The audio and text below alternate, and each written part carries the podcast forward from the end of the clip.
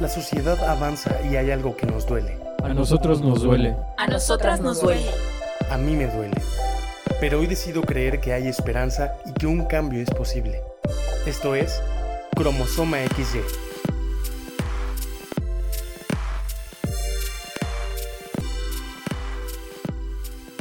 Hola, ¿cómo están?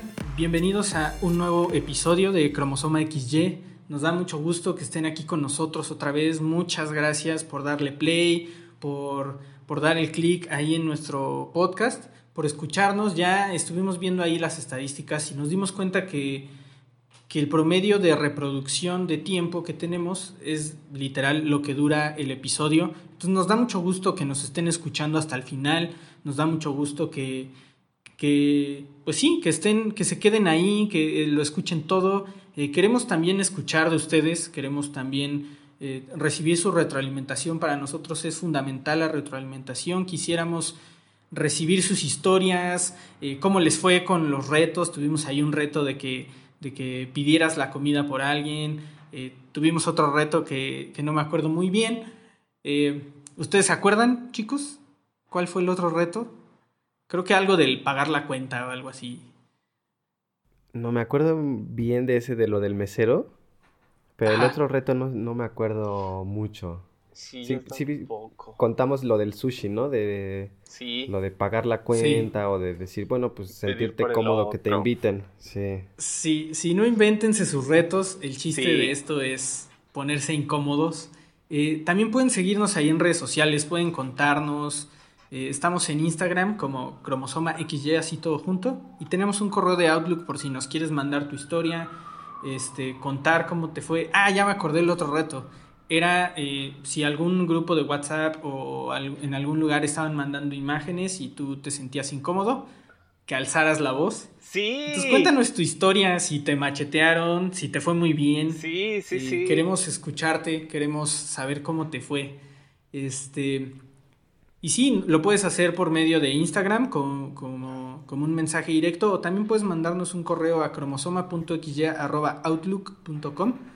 Eh, esos canales de comunicación están disponibles para todos ustedes, para que podamos ir construyendo una comunidad, que es lo que, la intención que tenemos, una comunidad en donde podamos ser abiertos, donde podamos ser vulnerables y escuchar el uno del otro y poder ayudarlos en este intento de, concientizarnos y de reeducarnos.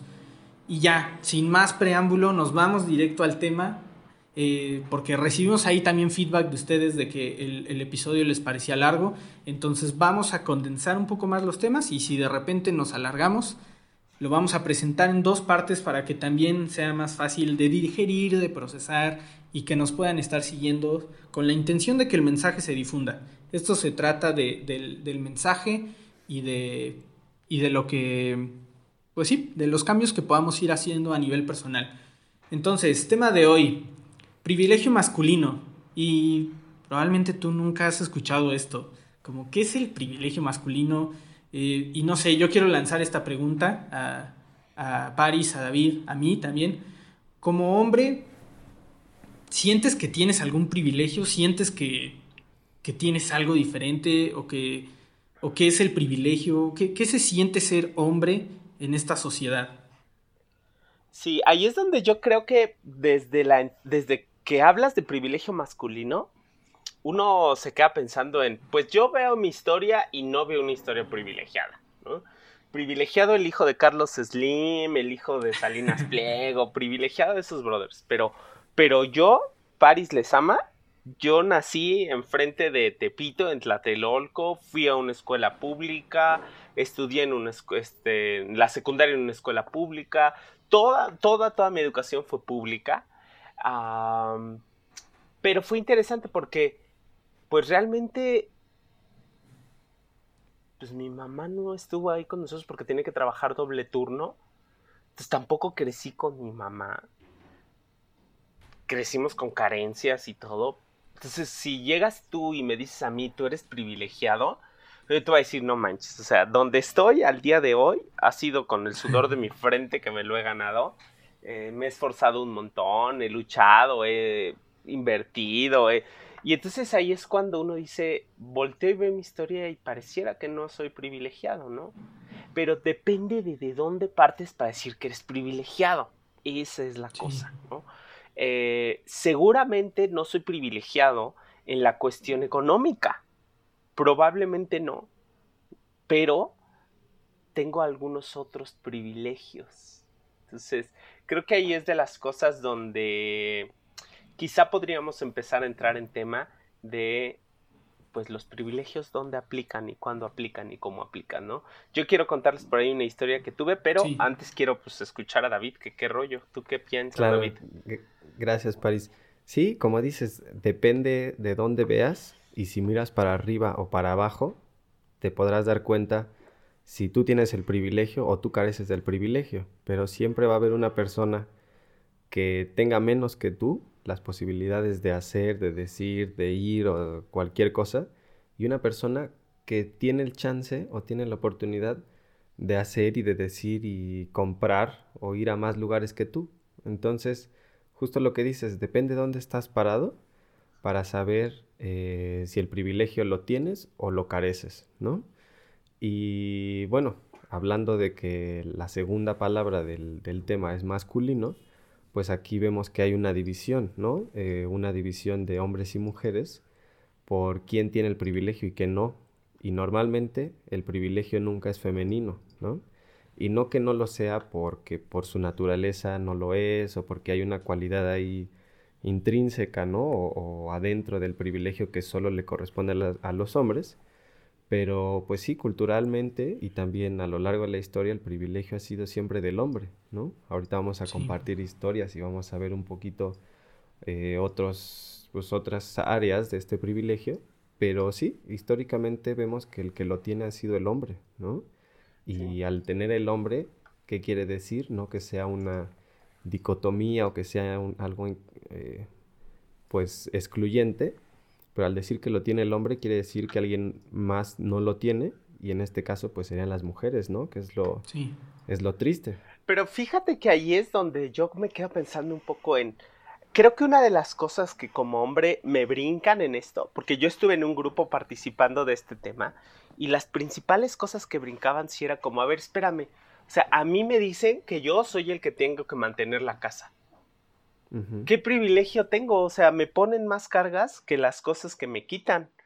Entonces, eh, yo soy el que debe de ser atlético, yo soy el que debe de ser guapo, yo soy, o sea, como que también hay cierta carga que ponen al hombre, ¿no? Pero eso es interesante porque, pues, creo que esos son los argumentos en contra para decir que el hombre no es privilegiado. ¿no?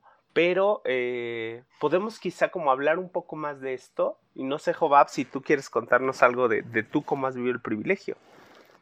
Sí, y digo, hablando del privilegio en general, digo, sin, decir hombres o mujeres, eh, que hacia allá es hacia donde queremos caminar, pero para intentar como definir o entender qué es el privilegio, yo me considero, bueno, ahora me considero que, tuve muchos privilegios de niño.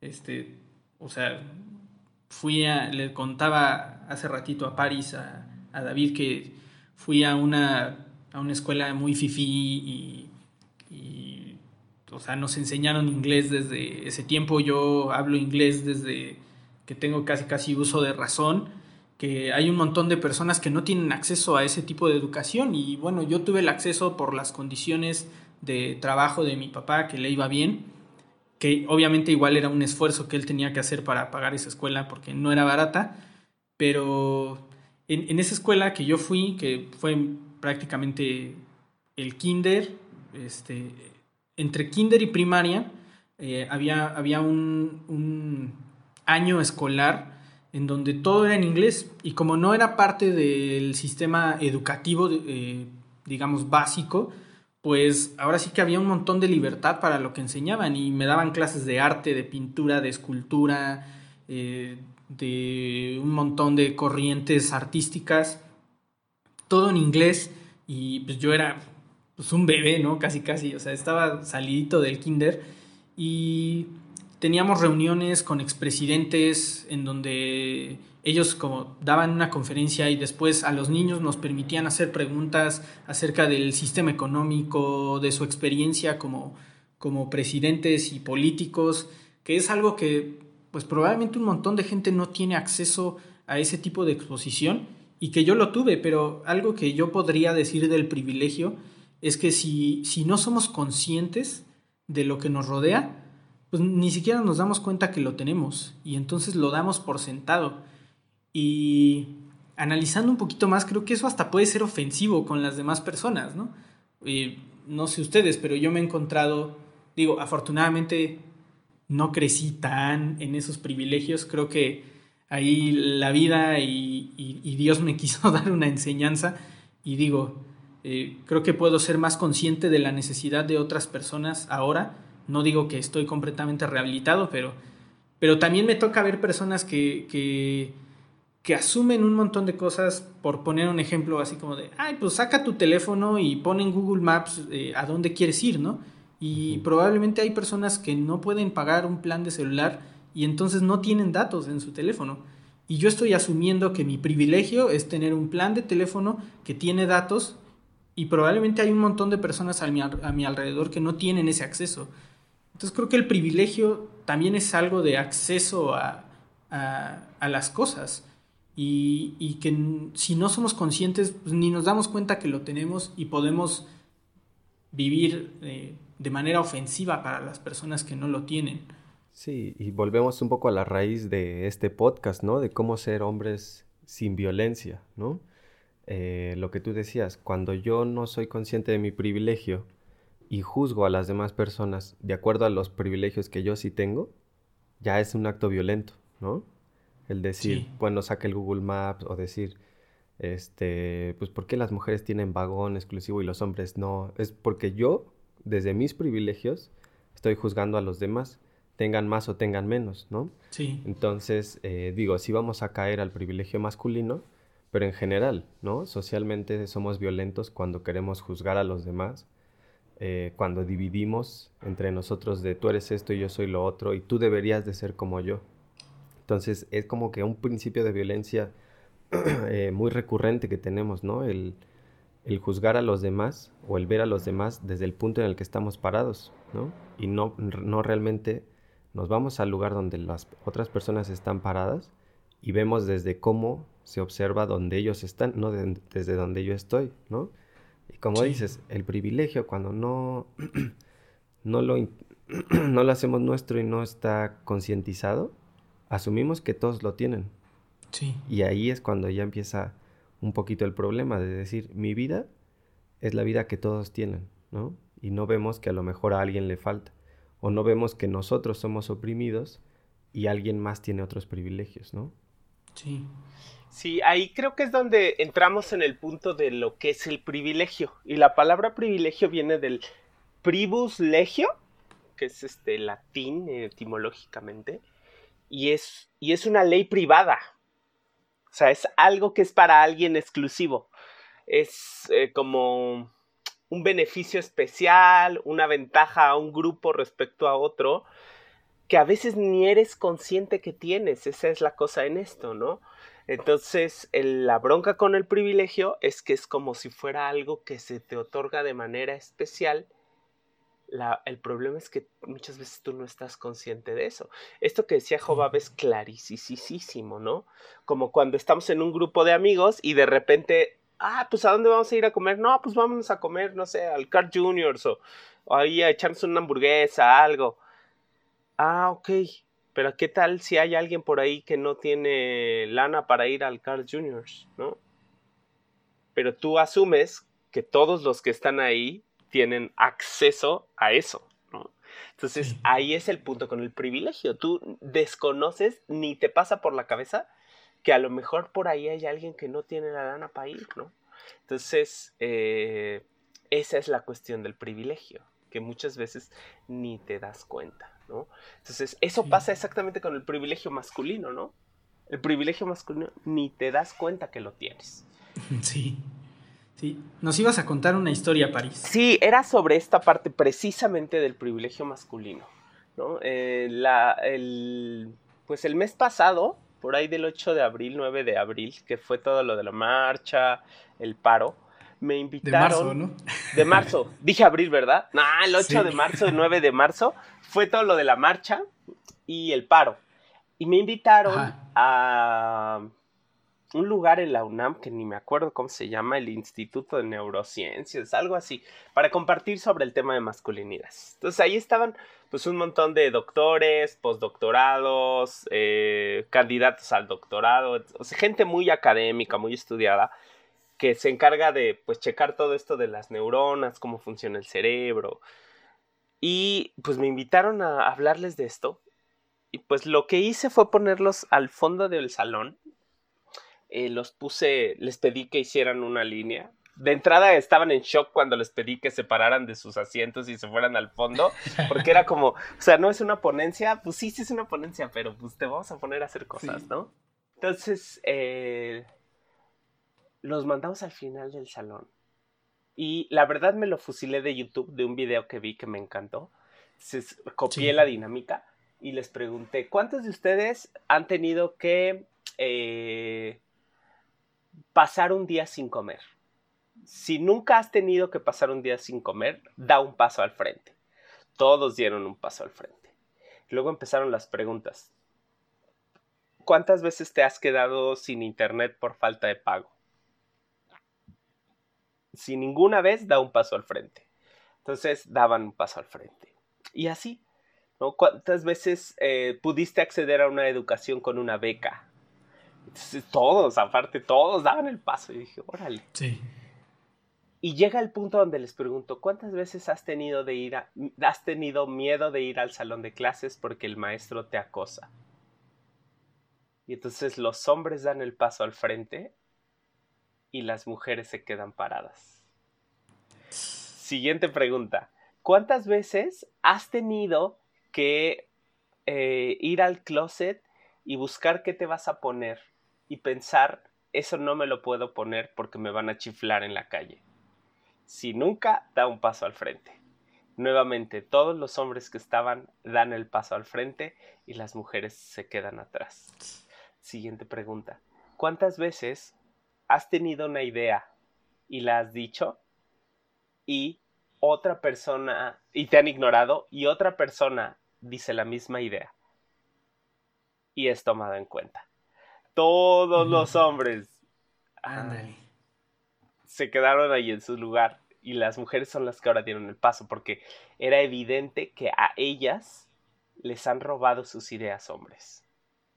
Porque si lo dice una mujer, no es tan valioso como si lo dice un hombre. Entonces, para ellos fue muy choqueante ver esto, porque dijeron, no puede ser que estamos en un nivel doctorado y postdoctorado y estamos viviendo esto. Claro. O sea, es, era evidente para ellos que el privilegio es algo que está inherente a la posición en la que ellos están. Fue muy evidente esto. Porque al inicio hablamos de pobreza, de acceso a educación, de... pero cuando llegamos al punto de género, ahí fue igualito, ¿no? ¿Las mujeres tienen acceso a becas? Claro, tienen acceso a becas. ¿Las mujeres tienen acceso a una buena educación? Claro, tienen acceso a una buena educación. Y quizá en ese punto eh, podríamos decir que hay mujeres más privilegiadas que hombres. Pero cuando hablamos del tema de género, ahí se rompe esto. Y siempre es el hombre el que es más privilegiado que la mujer en cuestiones de género. Entonces, esa, eso fue muy, muy interesante. Claro, y como decían, ¿no? Puede haber un privilegio en la educación o puede haber un privilegio en el tipo de casa en el que creciste o algo económico, ¿no? De qué, qué viajes tuviste, qué comida comías, este, qué ropa te ponías, cómo era tu cama, ¿no? Si pasabas frío o no. Y sí, tenemos todos privilegios más o menos en algunas cosas, ¿no? Y es normal, pues es nuestro contexto y es el ambiente en el que crecimos. Pero justo cuando caes en el tema de soy hombre y hago esto o no hago esto, o soy mujer y hago esto y no puedo hacer aquello otro, ahí es algo casi general, ¿no? Eh, y muy restrictivo, ¿no? O sea, si tienes dinero o no, si estudiaste o no, si tienes ropa o no, te puede limitar o te puede dar el beneficio de hacer ciertas cosas. Pero la limitante de hombre a mujer, eso sí está cañón, ¿eh? Eso sí es algo bien fuerte. Sí. Y ahorita, ahorita que estamos viviendo esto de la cuarentena, que todos estamos recluidos en nuestras casas y todo esto, creo que es un buen momento para como pensar un poco en esto. Porque, ¿se acuerdan de la raíz de la palabra privilegio? Que es privus legios, ¿no? Una ley privada. Okay. Y pensándolo un poco así, quizá es como, ¿a quién le toca, pensándolo desde un punto muy objetivo, ¿a quién le toca que la casa esté ordenada? Claro, sí, Pues sí. eso. Sí, o sea, de entrada y, y está mal probablemente, pero, o sea, no porque yo lo crea, pero porque creo que es lo que la mayoría de la gente cree, es como, pues sí, a la mujer, o sea, es algo que, que es de ellas. Ah, ok, pero entonces pongámoslo así, o sea, la, la casa, el que la casa esté ordenada es responsabilidad de los que viven en la casa, ¿no? Sí, Si lo ponemos así, pues los que viven ahí tienen que hacerse caso de esto. sí. pero la ley privada del hombre Exacto, lo exenta de esto. Exacto. Y entonces, ¿a quién le toca? A la mujer. Pues, a los demás. a los demás, que- sea hasta porque puede ser el hijo, la hija, Sí, claro. ¿no? Menos al hombre. Ajá, ahí menos también- el hombre. Sí, y ahí también entramos, o sea, nuevamente a la cuestión de género. O sea, supongamos una familia que tiene eh, un hijo hombre y una hija mujer. Probablemente a quien es más propensa que le digan, órale, ayuda en la casa, pues es a la mujer, porque como, como ya lo hablamos el episodio pasado, por cuestiones de rol, por cuestiones eh, culturales, pues entiende que esa niña eventualmente va a ser la encargada de limpiar una casa, lo cual está súper raro. Sí. No, y aquí podemos tener nuestro primer, este, o podemos tener como que ejemplo, reto, eh, definición, todo a la vez, ¿no? Con el ejercicio de las casas. Y ahorita en la cuarentena que todos estamos aquí, Sí. eh, ¿por qué la mujer tiene que hacerlo, ¿no? O si los dos están en home office, eh, ¿por qué la mujer es la encargada de cocinar mientras el hombre sigue haciendo su home office? Y el hombre solo va y se sienta, come y regresa a hacer su chamba, ¿no? claro. Entonces podemos tener este reto eh, que pues digo, parece un poco hasta absurdo decir que sea reto porque tendría que ser natural, ¿no? O sea, no Sí. tendría por qué haber, para empezar, pasado esta dinámica, pero decir, oigan, todos tenemos que ser parte de lavar la ropa, todos tenemos que ser parte de limpiar, así como todos ensuciamos, ¿no? Así como todos comemos, todos cocinamos. Sí. Y pues bueno, si no están haciendo home office, pues cuidar a los niños, eh, hacer la casa, ir a hacer las compras, ¿no? Yo, Sí. yo voy con mi novia a hacer el mercado, al tianguis, ¿no? Hasta ahora que vamos en fase 2 nos lo han permitido. Esperemos que esto continúe, que es más barato, ¿no? Hacer la despensa en el tianguis que en el supermercado.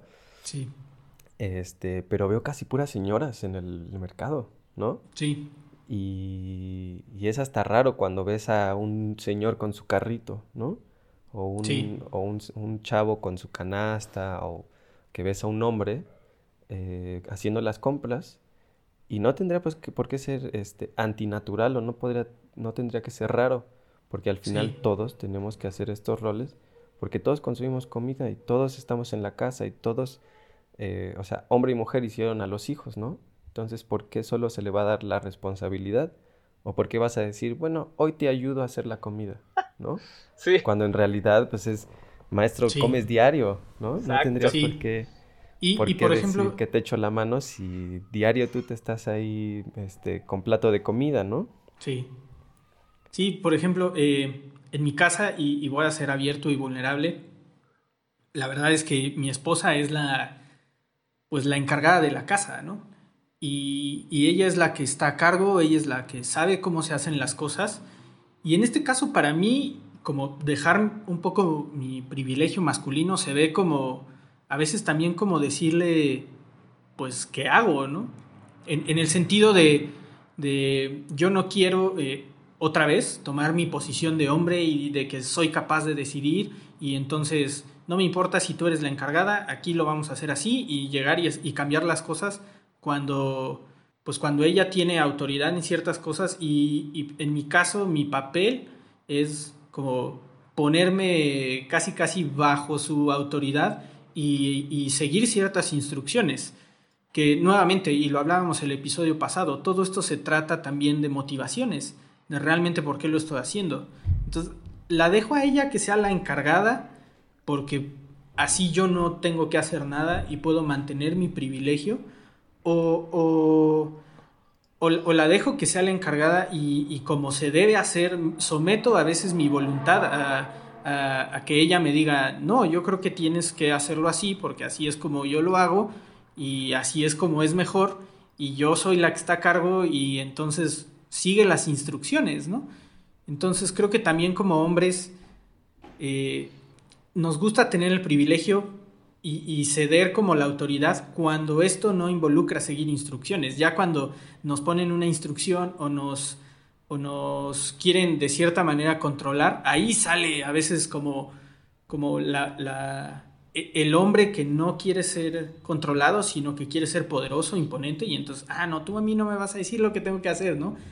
¿Por qué? Porque, y vamos a pasar como con esto al, siguiente punto que es, se condiciona el privilegio, ¿no? Porque imagínate que tus amigos hombres se enteren que tu mujer te dice lo que tienes que hacer y obedeces. No, hombre, ya te dijeron mandilón, ya te cantaron la canción esa de que estás casado y te regaña tu señora. O sea, hay un, hay un montón de condiciones que están, siento yo, añadidas al privilegio. Entonces, si, si te comportas de manera diferente, pierdes el privilegio. Ya eres un mandilón, ya eres un afeminado, ya eres, eh, ya eres de menor categoría que un hombre hecho y derecho porque no cumples las condiciones, ¿no? Sí, sí, y yo creo que aquí es donde, pues podríamos verlo desde lo que pasa en casa, ¿no? O sea, en casa creo que es como muy evidente en algunos grupos, que no decimos que esté mal, ¿eh? O sea, siempre lo que hemos dicho es que sea un acuerdo y que como un acuerdo se pueda romper en el momento que sea. ¿no? O sea, eh, pero que sea consciente, ¿no? O sea, si, si la mujer quiere hacerse cargo y el hombre quiere dejarlo, pues se vale porque no vamos a forzar a nadie, pero la invitación es háganlo de forma consciente. Claro. Sin embargo, yo quiero contarles quizá un poco aquí de mi experiencia en esto, porque esto me, me traspasó profundamente creo que una de las cosas en esto es que los hombres, parte del privilegio de ser hombre, es que la voz del hombre es más escuchada que la voz de la mujer. Sí. Me van a decir, no, no es cierto. Sí es cierto. O sea, date cuenta en las empresas, la mayoría de los puestos de liderazgo y gerenciales, los puertos de dirección y de alto toma de decisiones son hombres. Entonces, la voz del hombre tiene un peso grande. Sí. Y cuando yo estuve descubriendo todo esto del privilegio, de entrada, lo primero que me di cuenta es que cuando yo hablaba, parecía que yo tenía derecho de interrumpir. O sea, si una mujer estaba hablando, yo hablaba y le interrumpía porque mi idea era más importante. ¿Y qué creen? La mujer se callaba. Y los demás me ponían atención a mí. Para mí fue choqueante porque fue como, ah, caray, o sea, cuando te cae el 20 dices, no manches, o sea, ¿qué estoy haciendo? Pero después pasó algo peor. Porque llegó el punto donde me confrontó y fue como, a ver, entonces están escuchando mis ideas y están tomándome en cuenta. ¿Porque son las mejores ideas o porque soy hombre? Sí. Y entonces fue como, ah, caray, no manches. Entonces, o sea, no es que sea tan brillante, no es que sea tan guau, no es que, es que soy hombre. Y entonces eso fue un shock para mí porque fue como, pues sí, realmente quizá no eres tan brillante, quizá solamente es que culturalmente tienes una ventaja. Sí. Y sabes qué, que eso choquea. Y eso es algo que no quieres ver y que no quieres ser confrontado con eso. Porque resulta que entonces tu masculinidad y todo lo que has logrado, cuando lo ves desde el punto de vista de privilegios, te quita a ti del centro y ya no son tus méritos, ya es algo que te regalaron. Y entonces cuando te lo regalan, dices, no, pues todo el tiempo pensé que me lo había ganado. O sea, yo creí que en verdad era súper inteligente, que era bueno, que... Pero ahora me doy cuenta que, que fue un regalo. Y quizá eso te pega un poco en el ego. Pero después cambia. Al menos en mi experiencia fue eso, cambió y fue como, ¿y qué voy a hacer con este regalo? ¿Puedo hacer algo con este regalo? Si me están dando esto, ¿qué hago con esto? Uniendo un poco estas dos cosas, ¿no? Jobab decía, ¿podemos renunciar al privilegio? O lo que dices tú, París, de ¿me fue dado algo? ¿O empecé con cierta ventaja, con un, ¿no? Con una parte de la carrera ya corrida, ¿no? Este, yo no sé si si realmente se puede renunciar a eso, porque es algo que culturalmente se ha construido. Entonces Jobab nos dice, eh, pues así es la sociedad, o así se cree, o así. Entonces, si yo cambio, la sociedad me va a obligar a, seguir con su curso, o si yo eh, quiero cambiar y renuncio a estos privilegios, voy a ser discriminado, voy a ser con esto de que, ah, ya eres mandilón, o ya eres afeminado, no sé qué. Entonces, ¿hasta qué punto sí es posible renunciar o hasta qué punto estoy obligado a continuar con estos privilegios, ¿no? Y yo creo que más que una renuncia es tomar una responsabilidad, ¿no? Eh, no quiere decir yo renuncio a mi derecho de acosar en la calle, ¿no? Más bien tomo mi responsabilidad y respeto el espacio de todos, ¿no? Y no le estoy chiflando y no le estoy gritando, tomando fotos sin permiso, ¿no? O sea, yo no sé qué tanto sea una renuncia o al revés, una toma de responsabilidad y una toma de conciencia de por qué eh, me voy a meter, ¿no? O por qué voy a interrumpir algo que no es mío, o por qué voy a querer tomar una ventaja sobre alguien más. Entonces, sí es un poco extraño para mí la renuncia, porque justamente todo afuera te obliga a que lo continúes ejerciendo, ¿no? A que sigas siendo el dominador, a que sigas... Entonces no sé qué tanto sea una renuncia o decir, bueno, yo asumo que hay personas que no lo tienen y entonces no se lo sigo quitando, ¿no? Más que renunciar creo que es comprometerse. Ahí creo que dijiste algo muy importante, David. Eh, el otro día estaba ahí en Facebook viendo cosas y me encontré con un video donde donde una chica le pregunta a un tipo muy letrado, que desconozco quién era, pero le pregunta qué opina de la masculinidad tóxica. Y este cuate eh, le contesta como, es que para mí no existe el concepto masculinidad tóxica, que ahí no estoy tan de acuerdo con él, pero me pareció muy interesante lo que dijo. Eh, él dijo, es que la, no existe una masculinidad tóxica como tal, Dice, creo que no hemos llegado a definir, es lo que decía este fulano, no hemos llegado a definir lo que masculinidad tóxica significa, pero sí creo, él decía que, que la masculinidad, o, lo, que, lo que está intentando decir la chica que hizo la pregunta, él dijo, sí creo que tiene que, que, tiene que cambiar, pero no, no es que un hombre sea masculino de manera tóxica, es, es la masculinidad tóxica, lo que él decía, Dice, para mí no existe el concepto porque hay responsabilidad o irresponsabilidad. Y punto, ¿no? Entonces, creo que la, cuestión que dices, David, de, ser responsables como hombres con lo que tenemos, yo, yo, yo tampoco creo que, yo pueda renunciar al privilegio, porque, pues la verdad es que yo no me lo di a mí mismo. y creo que la cultura ha establecido eh, dinámicas en donde como hombres, también como decía París, pues nada más por el hecho de dar una idea, eh, se nos escucha más que a las mujeres, aunque sea la mismita. Entonces, este fenómeno está súper raro y, más que yo lo veo así, más que renunciar a, mi privilegio y, querer entregárselo a las mujeres, porque también es algo que yo no puedo hacer, yo creo que las mujeres tienen su propia voz, tienen su propio... Eh, su propia fuerza y yo no tengo nada que darles, ellos ya la tienen, más bien yo tengo que hacer espacio en la medida de lo posible para que ellas sean quienes son y yo también me sienta libre de ser quien soy. Y, obviamente para mí el ideal se ve como, como no diferencia, que, que no importa si quien dio la idea fue un hombre o una mujer, que sea, si es una buena idea se tome en cuenta y si no, pues no.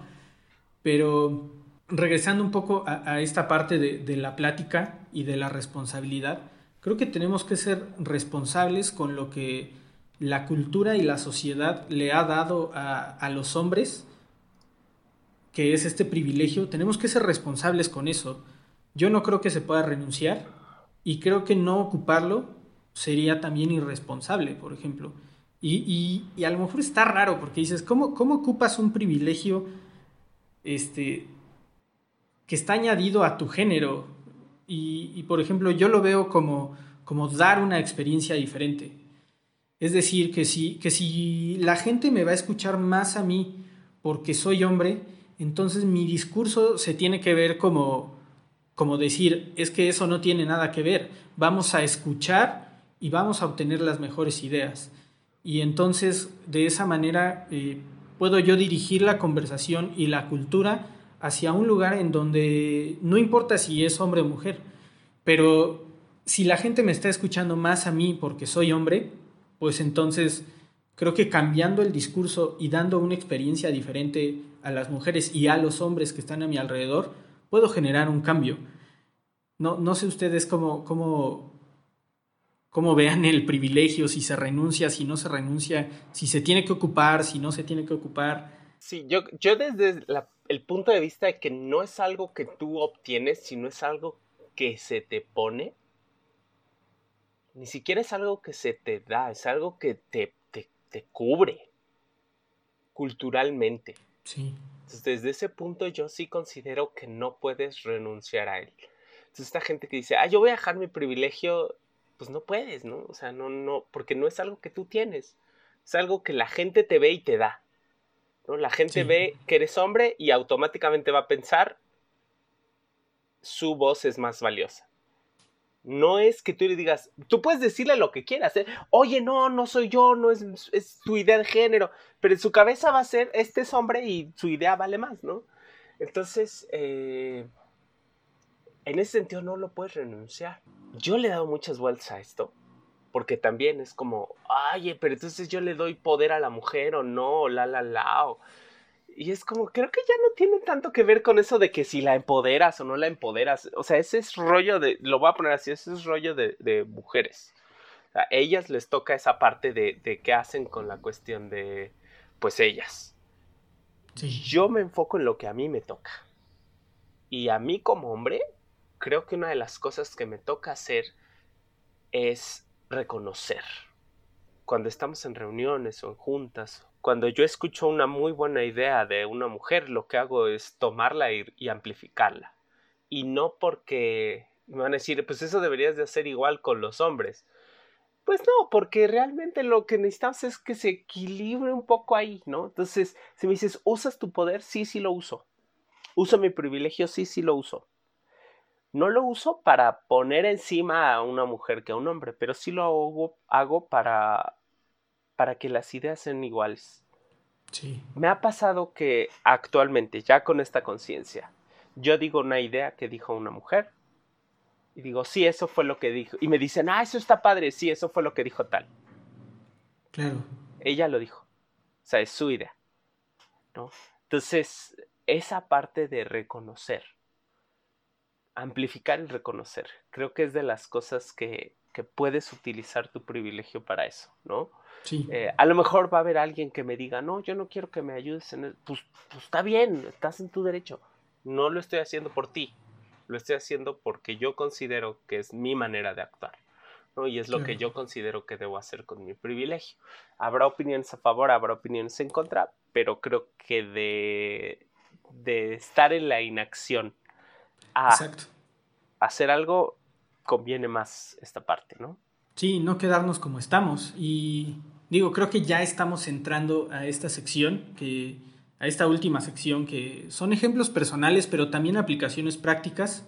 Y como reto, como aplicación práctica, me encantaría también que se llevaran esto que dijo Paris de hay que darle crédito a las mujeres. Si, si, si nuestra voz fue escuchada porque lo dijimos y somos hombres, pues entonces, y, y, sabemos que sabemos que esa idea fue de alguien más, pues darle crédito a la persona y creo que eso empieza a dar una experiencia diferente de todo esto. No sé tú, David, un ejemplo personal, alguna aplicación práctica. Tú eres muy bueno con los retos, algo que nos quieras decir. Sí, el reto, por ejemplo, digo, y, también esto es una carrera que se empieza, pero creo que como un maratón no es que se acabe, ¿no? Eh, es de larga duración y cada, cada uno de nosotros estamos en un punto diferente, ¿no? Cada quien se mete a entrenar y a correr y cada quien sabe en qué kilómetro de esta carrera va, ¿no? Eh, por ejemplo, el que dice, pues que lo hagan las mujeres y, y, porque les toca, ¿no? O el que dice, bueno, pues yo te ayudo hoy, este, pero pues todos los demás días te toca a ti, o el que siempre lo hace, o el que no se lo cuestiona. O sea, cada quien está en un punto distinto, ¿no? Y en esto de reconocer, es bien, pues a mí se me hace un poco hasta una pregunta retórica, que obviamente tiene, eh, que, que, tiene una aplicación práctica, pero digo, ¿qué tanto esta situación de darles crédito o quitárnoslo nosotros, ¿no? O sea, si a lo mejor la idea... Sí, claro. Y a lo mejor va junto con pegado, ¿no? Sí. Y a lo mejor, este, al momento en que yo me quito crédito se lo estoy dando. O al momento que se lo doy, yo me lo estoy quitando. No sé la verdad cómo funciona. Si fue primero el gallo, la gallina o el huevo, ¿no? Pero una cosa que a mí me pasó, y las mujeres que nos escuchan me pueden decir, oye David, eso lo vivo diario, ¿no? O eso nos pasa siempre. Bueno, a mí me ha pasado una vez que me han acosado, ¿no? Y se siente horrible. Yo sí no sabía ni qué hacer. Y por ejemplo, en ese momento yo me paralicé. No supe qué hacer. Yo iba en un avión de China a Bangladesh y es como una hora de camino y me empecé a hacer amigo del señor que iba al lado mío. Empezamos a hablar y todo esto y nos hicimos muy amigos y de repente el señor eh, me empezó a poner el brazo más cerca de mi brazo, ¿no? Y de repente como que ponía un dedo en mi mano y de repente me agarraba la mano y yo la quitaba. O de repente el señor ya me ponía su mano cerca de mi pierna, ¿no? Y yo dije, ¿qué hago? Este, este es un aspecto cultural, ¿no? No es como una situación de si te gustan los hombres o las mujeres. Es un aspecto cultural que los hombres cuando consideran amigo a alguien en, en, en los países asiáticos, se agarran la mano, se abrazan, se agarran la pierna, incluso me ha tocado que, que, veía amigos que se sentaban uno encima del otro, ¿no? Y eso tiene una connotación distinta en México, en, en América, ¿no? En Occidente que en, que en Asia. Entonces yo lo que tuve, lo que hice fue hacerme el dormido. Me quedé paralizado. Yo no pude decir, oye, no me agarres, oye, no me toques, o qué le pasa, ¿no? Me hice el dormido y me movía. Cada que sentía su mano en mi pierna o su mano en mi mano, yo como que me movía así de sobresalto pero todo el vuelo ya me lo tuve que pasar dormido. Entonces yo me pregunto, todas las mujeres que han vivido esto, ¿no? En el metro, en la calle, que ahorita pues, la cuarentena solo van a pasar al perro o sales a comprar algo, pero aún en esos pequeños instantes de cuarentena que salen, seguramente son acosadas, ¿no? Sí. Entonces, es un privilegio que yo dije, todos los días de mi vida he vivido sin acoso hasta que llegó ese momento. Y después de ese momento viví sin acoso también. Yo digo, ¿qué hago con el privilegio de que no he sido acosado? ¿No? Es decir, no porque la sociedad me diga todos los hombres acosan, yo voy a salir y acosar. Pero tampoco, yo, ¿cómo renuncio a que no me acosen? ¿No? Más bien, lo que les decía hace ratito, tomo la responsabilidad y no lo hago. Porque ya me pasó y sé que es una tortura, ¿no? Es, es, es bien difícil enfrentar esto. Entonces, como aplicación yo les diría, no sé qué tanto renunciar, sino asumir que te toca, ¿no? Y decir, yo no voy a empoderar a nadie, yo no voy a darle algo, porque la otra persona lo tiene. Entonces, más bien dar un pasito atrás, ¿no? Porque a veces me parecería que empoderar o tratar de empoderar a alguien es usar mi privilegio y todavía dar un segundo paso para decir, yo que tengo el poder, te lo doy, ¿no? Entonces se me hace como hasta un doble privilegio ese. Claro, claro, claro. Eh, entonces yo creo que el, o lo que sugeriría como reto es, den un pasito atrás, ¿no? Sí, fíjate que esto, este tema del acoso puede ser otro episodio completamente. Digo, a mí también me ha tocado vivirlo, a mí me ha tocado varias veces en el transporte público, tanto por hombres como por mujeres, eh, recibir acoso. Y sí, está súper raro y, y digo, yo puedo decir que me ha tocado, no sé, tres veces, cuatro, pero el nivel de constancia que se puede manejar de acoso hacia las mujeres creo que es mucho más elevado y está como para tema de otro café. este, no sé si quieran decir. perdón, prometemos un capítulo de acoso, ¿no? Y de cosas. experiencias callejeras en cuestiones de, masculinidad. Va, va, va. Sería bueno. Eh, no sé si quieran comentar algo. Eh, ya cubrimos prácticamente la orden del día. ¿Algo más que quieran decir? Creo que ah, para mí nada más es realmente tomar conciencia del privilegio es un reto, porque te confronta con que has recibido cosas que quizá no tienen que ver con tus méritos. Y es un proceso complicado. Te confronta internamente en el sentido de decir, pues siempre creí que había sido por mí. Pero sabes que si no es por ti, tampoco está mal. O sea, no es que, no es que seas tonto y que todo te lo dieron porque eres hombre. Sí hay cierta cuestión de de que tú tienes inteligencia, eres bueno, eres hábil, pero te dieron cierta ventaja por ser hombre. La cosa es simplemente ser consciente de que tuviste esa ventaja y ahora intentar renunciar a, e, no renunciar a ella, sino hacer algo con ella, con esta ventaja, algo que equilibre la situación. ¿no? Entonces, este proceso tómalo con calma, llévatelo bien. Si tienes crisis, escríbenos. Podemos ayudarte porque pasamos por esa crisis. Entonces. Sí, y pues creo que ya llegamos al final. Ahí tenemos varios retos. Eh, decía David, decía Paris también de cierta forma. Demos un paso atrás, demos crédito a, las mujeres por, sus ideas. Eh, demos una experiencia diferente, hagamos cosas diferentes y recuerda, si nos estás escuchando, también nos puedes seguir en las redes sociales. Estamos en Instagram como Cromosoma XY, todo junto. Eh, también nos puedes mandar tu, historia, tu resultado del reto a cromosoma.xy.outlook. Y acuérdate, el, machismo es algo que, a todos nos duele y, y está en tus manos y en nuestras manos hacer un cambio a nivel personal. Muchas gracias por habernos escuchado. Aquí termina el episodio de, de esta quincena y pues ahí nos estamos escuchando después. Muchas gracias y que tengan buen día. Hasta luego. Hasta luego.